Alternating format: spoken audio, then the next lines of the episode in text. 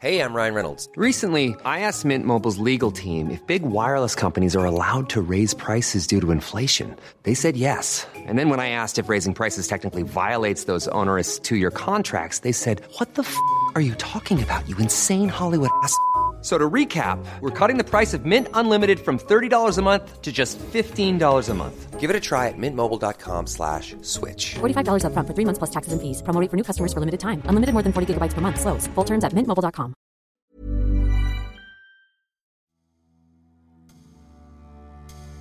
Si vous ne croyez pas aux fantômes, passez votre chemin.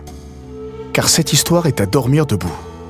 Cette histoire, c'est celle d'un entraîneur, Bella Gutmann, qui a décidé de maudire un club qu'il avait fait roi.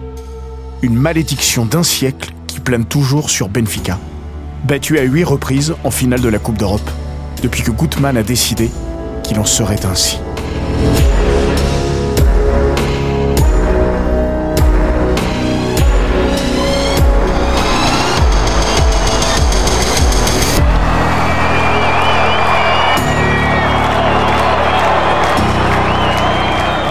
Bienvenue dans les grands récits d'Eurosport.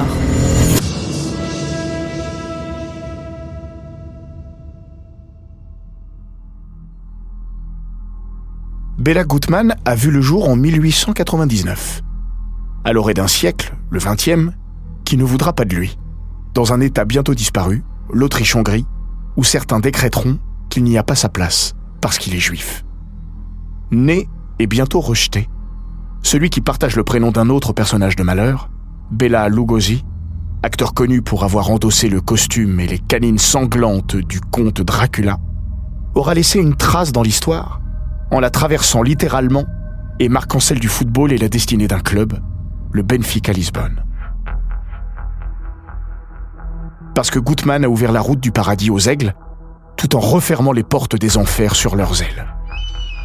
Le bien, le mal, pour l'éternité. Gutmann aura contribué à la grandeur du Benfica comme personne avant lui, ni après. Le jour où il a claqué la porte de l'institution rouge, le technicien a décidé qu'il en serait ainsi. Qu'après lui ne tomberait pas le déluge, mais la fin de l'histoire benfiquiste. Gutmann l'avait annoncé, haut et fort, en ces termes. Je m'en vais en vous maudissant. À partir d'aujourd'hui et pendant 100 ans, Benfica ne remportera pas une Coupe d'Europe. Et si certains ont balayé la prophétie aux accents atrabilaires du hongrois, rien ne l'a démenti depuis près de six décennies. Bien au contraire. Jamais les benfiquistes n'ont été autant convaincus que l'irrationnel avait pris les commandes de leur destinée continentale. Même ceux qui ne croient pas aux fantômes. Depuis que Gutmann a tourné le dos à Lisbonne, excédé par une rallonge salariale qu'il réclamait mais que ses employeurs n'étaient pas enclins à lui accorder, malgré ses deux succès en Coupe des Champions, Benfica est poursuivi par une déveine dont les teintes tirent assez clairement vers l'obscur et la malédiction. À chaque fois que le géant lusitanien tutoie les sommets sur le vieux continent et se retrouve face à sa splendeur passée, il finit toujours par se mordre les doigts. Ce n'est pas une, ni deux, ni trois finales européennes que les aigles ont laissé filer depuis le mauvais augure, mais huit. Huit finales. Les Portugais ont trébuché cinq fois sur la dernière marche en Coupe d'Europe des clubs champions et trois fois en C3. Bella en avait-il décidé ainsi? Il l'avait prédit en tout cas. Il paraît dérisoire aux yeux d'esprits cartésiens, dont la perplexité n'a d'égal que leur logique, de se cacher derrière ce qu'on appelle communément aujourd'hui la malédiction de Gutmann. Il n'en reste pas moins que personne n'a plus envie d'en sourire. D'ailleurs, personne n'a jamais eu envie de rire de Gutmann, technicien au faux air de José Mourinho dans le verbe. Il faut dire que le Hongrois n'a pas passé sa vie à se taper sur le ventre. Parti de Hongrie après la Première Guerre mondiale, alors que le vent fétide de l'antisémitisme commence à se lever, il s'en va poursuivre à l'ACOA de Vienne une carrière de joueur qui n'atteindra jamais des sommets. Mais cette carrière lui ouvrira une envie d'ailleurs qui va l'entraîner de Budapest à Montevideo, en passant par New York, Sao Paulo ou bien évidemment Lisbonne. Son tour du monde du ballon rond, Gutmann l'entame alors qu'il est encore joueur. Un crochet avec son club en Amérique lui fait découvrir la ville qui ne dort jamais. À cette époque, le football n'est pas grand-chose à New York et ne nourrit pas son homme. Mais Bella Gutmann y pose tout de même ses valises. et épouse son époque jusqu'à être victime du krach boursier de 1929. Lui qui avait investi ses économies dans un bar clandestin, alors que la prohibition faisait les beaux jours de ce type d'établissement illicite et ô combien lucratif.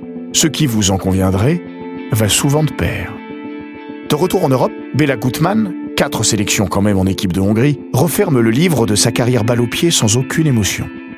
Ce n'était qu'une préface de l'histoire majestueuse qu'il s'apprête à écrire sur les bandes touches du monde entier. Avant cela, le vent de l'histoire le propulsera dans le ventre métastasé de la barbarie, au cœur de la Seconde Guerre mondiale. La Hongrie n'a pas été envahie avant mars 1944. Mais Bela Gutmann avait perdu son travail à l'Uspes Budapest dès 1939, à cause des lois anti-juives, et malgré le fait qu'il avait gagné le championnat et la Coupe Mitropa. Jusqu'en 1944, il est resté en Hongrie, a priori dans la pauvreté la plupart du temps, même si le président de l'Uspest, Lippo Tachner, lui donnait du travail. Après l'invasion des nazis, il s'était caché dans un salon de coiffure qui appartenait au frère de sa future femme. Nous expliquera David Bolchover, auteur du livre référence sur lui, The Greatest Comeback, From Genocide to Football Glory. Découvert, Gutmann est emprisonné dans un camp de travail. Et alors qu'il devait être déporté vers un camp d'extermination, sauve sa peau en s'échappant avec Egri Erbstein, autre entraîneur vainqueur de la Serie A avec le Torino, juste avant la guerre. Son père et son frère auront moins de chance. La guerre terminée, Gutmann reprend son bâton de pèlerin. De par son caractère irascible, autant qu'en raison de sa soif de découverte, l'homme ne cessera jamais de voyager. Durant sa carrière d'entraîneur, qui s'étale sur quatre décennies, il changera 23 fois de club, respectant à la lettre son credo, érigé en dogme. La première année, un entraîneur travaille dans la sérénité. La deuxième est plus difficile. La troisième est fatale. Bela Gutmann ne connaît pas la définition du terme concession, ni même son existence. Pour lui, un entraîneur est comme un dresseur de lions. Il domine les animaux tant qu'il a confiance en lui et qu'il n'a pas peur. S'il devient moins convaincu de son énergie hypnotique et que les premiers signes de peur apparaissent dans ses yeux, il a perdu. Gutmann fait toujours en sorte de disparaître avant d'être dévoré par ses fauves. Si Bella a la bougeotte, il sait où il va, et il sait ce qu'il veut. L'homme a des idées, mais surtout une vision. Quand il débarque au Brésil en 1957, il rapplique avec son football et un schéma tactique qui va bientôt bouleverser le destin de son pays d'accueil. Sept ans après le Maracanazo, le 4-2-4, qui a fait les beaux jours de son Honved Budapest, est adopté par Sao Paulo. Puis la sélection. L'année suivante, les Aori Verde décrochent leur premier titre mondial.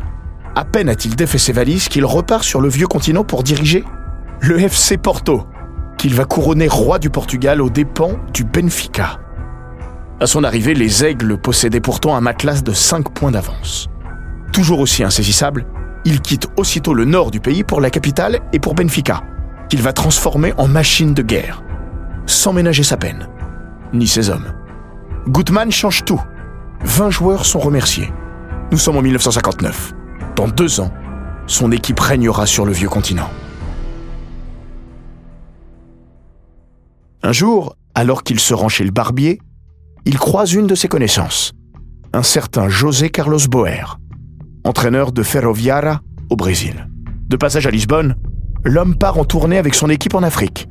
Gutmann lui dit Écoute-moi, si jamais tu découvres un joueur talentueux, garde son nom en tête.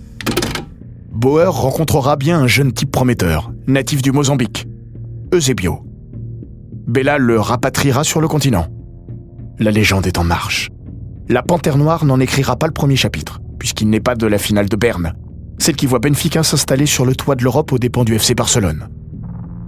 Mais il marquera la suivante de ses griffes. Au cœur du vieux stade olympique d'Amsterdam, Eusebio signe un doublé face au Real Madrid. Benfica gagnera 5-3.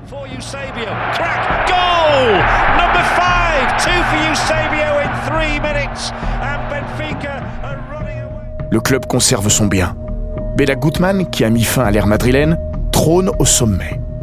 Il sera bientôt une ombre planant sur le destin du géant des bords du Tage. Le jour où il a promis 100 ans de malheur à Benfica, il n'a pas oublié de justifier son courroux séculaire. Quand j'ai signé à Benfica, le club recevait 2500 dollars pour chaque match amical. Quand je suis parti, c'était 250 000. J'ai rendu Benfica millionnaire. Et moi, qui ai-je gagné? Une récompense ridicule. Comme tout le monde, je ne pensais pas pouvoir gagner la Coupe d'Europe. Je n'ai pas demandé de prime à la hauteur. J'ai reçu 2000 dollars de moins pour la première Coupe d'Europe que pour le titre de champion du Portugal. Pour la deuxième, j'ai reçu 14 000 dollars. C'était mieux. Mais même avant ça, j'avais pris la décision de partir. Benfica me traitait de façon ordinaire. Quand j'ai pris l'avion entre Vienne et Nuremberg, pour le compte du club, ma femme m'avait accompagné exceptionnellement. Et les dirigeants du club se sont empressés de me demander de régler la moitié de la facture à mon arrivée à Lisbonne. J'allais payer évidemment, mais j'ai été choqué par leur attitude. La suite de l'histoire, c'est la fameuse malédiction qui prend corps. Une litanie de finales perdues par Benfica. Une première en 1963, face au Milan AC. Ils perdront 2 buts à 1. Une deuxième en 1965, face à l'Inter de Milan. Cette fois, ils perdront 1-0. Une troisième en 1968, contre le Manchester United de George Best. Ils perdront 4-1 après prolongation. Puis viennent les années 80. Si un nouveau revers, cette fois en Coupe de l'UEFA face à Anderlecht, n'alarme personne, la désillusion suivante exhume la prophétie de Gutmann. 25 mai 1988. Benfica remet le couvert en Coupe d'Europe des clubs champions et s'incline au terme de l'une des pires finales de l'histoire. Aucun but. Ennui maximal. Son bourreau du soir, le PSV Eindhoven, aucune victoire après les huitièmes de finale, se retrouve sur le toit de l'Europe grâce à Van Broeklen, qui sort le sixième tir au but benfiquiste. La presse déterre la fameuse déclaration de Gutmann. Après le dépit, c'est la peur qui s'abat sur Benfica. Et si Gutmann avait dit vrai? Et si Bella avait vraiment maudit le club? L'idée fait rapidement son chemin, dans la presse en particulier, et plus vite que vous ne pouvez l'imaginer, puisque deux ans après, et grâce à la main de Vata, Benfica retente sa chance en finale de celle qu'on appelle encore la Coupe d'Europe des clubs champions. À la superstition s'ajoute le hasard, puisque la rencontre est programmée au Praterstadion de Vienne. Et presque plus que le Milan AC, leur adversaire du soir, c'est le lieu de cette finale qui intimide tout un peuple. Vienne. C'est ici que gît un certain Bela Gutmann, disparu neuf ans plus tôt.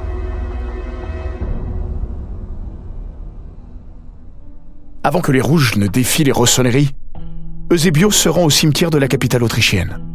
L'ancien attaquant se dirige sur la tombe de Bela Gutmann. Le Ballon d'Or 1965, en larmes, par la voix basse, et demande aux disparus de conjurer le sort. Malheureusement, il n'en sera rien. Non pas des deux côtés, mais il siffle la fin du match avec euh, la victoire du Milan AC 1-0 devant le Benfica Lisbonne. Et Benfica pleure. Encore. Les aigles disparaissent alors des hauteurs du football continental, avant d'y revenir par une porte dérobée en 2013. Une finale de Ligue Europa, perdue à la dernière seconde face à Chelsea. Février 2014. Lisbonne. Stadio de la Luz. Porte 18. Une statue est dévoilée. Elle laisse apparaître un homme portant les deux coupes d'Europe glanées par Benfica dans ses bras. Cet homme, c'est Bela Gutmann. Superstition oblige, l'œuvre d'art vient de Hongrie et a été réalisée par un compatriote de l'entraîneur disparu. Gutmann a été statufié par Benfica, soucieux de célébrer le 110e anniversaire du club de la capitale comme il se doit. Soucieux aussi de lever la malédiction. Trois mois plus tard, en finale de la Ligue Europa, Benfica s'incline face au FC Séville, au tir au but, 4 à 2. Le calice jusqu'à la lie.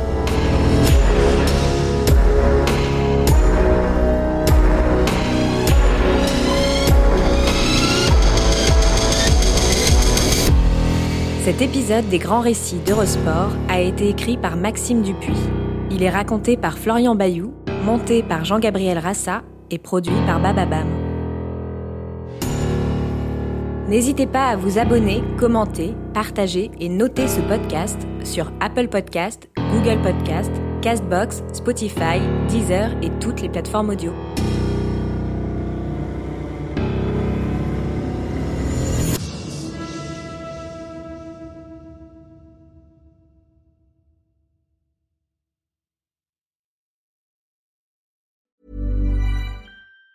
Even on a budget, quality is non-negotiable. That's why Quince is the place to score high-end essentials at 50 to 80% less than similar brands. Get your hands on buttery soft cashmere sweaters from just 60 bucks, Italian leather jackets, and so much more. And the best part about Quince, they exclusively partner with factories committed to safe, ethical, and responsible manufacturing. Elevate your style without the elevated price tag with Quince. Go to quince.com slash upgrade for free shipping and 365-day returns.